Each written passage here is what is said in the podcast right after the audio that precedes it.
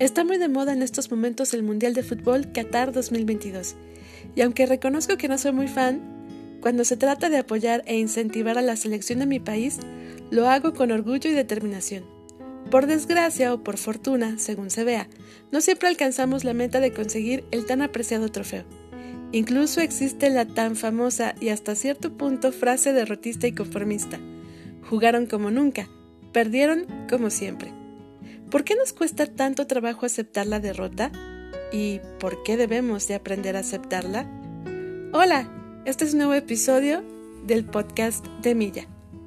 Acompáñame a esta reflexión ahora que lamentablemente la selección mexicana de fútbol ya no es parte del Mundial Qatar 2022. Gracias Arabia Saudita, gracias. Es increíblemente difícil enfrentar la derrota es demasiado fácil asumir que perder significa que somos un fracaso o que no valemos nada. Pero para superar la derrota, primero debemos enfrentarla. A veces en momentos donde uno sufre el duro golpe de la derrota, resulta bueno reflexionar que no debemos tomarlo como un retroceso, sino como un avance.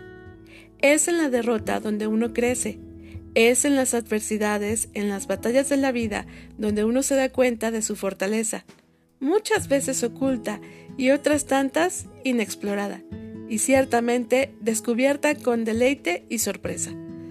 Porque qué aburrida e insípida sería la vida sin la sal de las lágrimas de sabernos vencidos, derrotados. No hay nada mejor que la adversidad.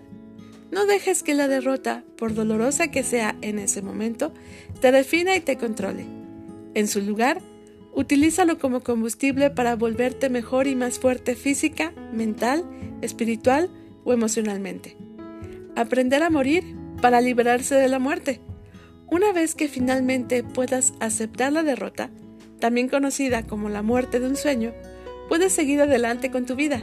Además, esa valentía te liberará para hacer lo mejor que puedas, lo que en ti mismo significará más victorias y menos derrotas.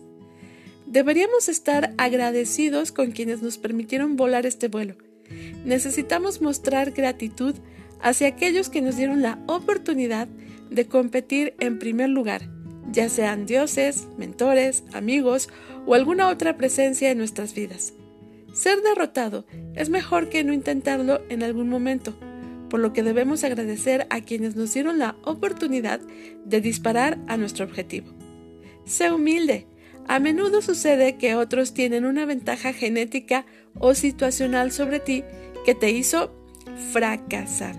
Y de hecho, a veces la derrota es lo único que puede recordarte cómo ser humilde contigo mismo. Recuerda que cada derrota te da la oportunidad de ser humilde frente a ti mismo y frente a los demás. El éxito no es significativo si no se debe al crecimiento. Solo a través de la derrota puedes crecer y solo a través del crecimiento puedes ganar una sensación de éxito. Es importante recordar este y los otros mensajes si estás luchando por aceptar una derrota. La vida es como una montaña rusa, donde a veces consigues estar arriba, pero a veces nos toca estar abajo. Y es ahí abajo donde debemos entender que una derrota no es un fracaso, es un impulso para mejorar, para no dejar de insistir, resistir y persistir. Es una lucha constante para conseguir, con base a nuestra tenacidad, constancia, paciencia y coraje, ganar en esta pelea llamada vida.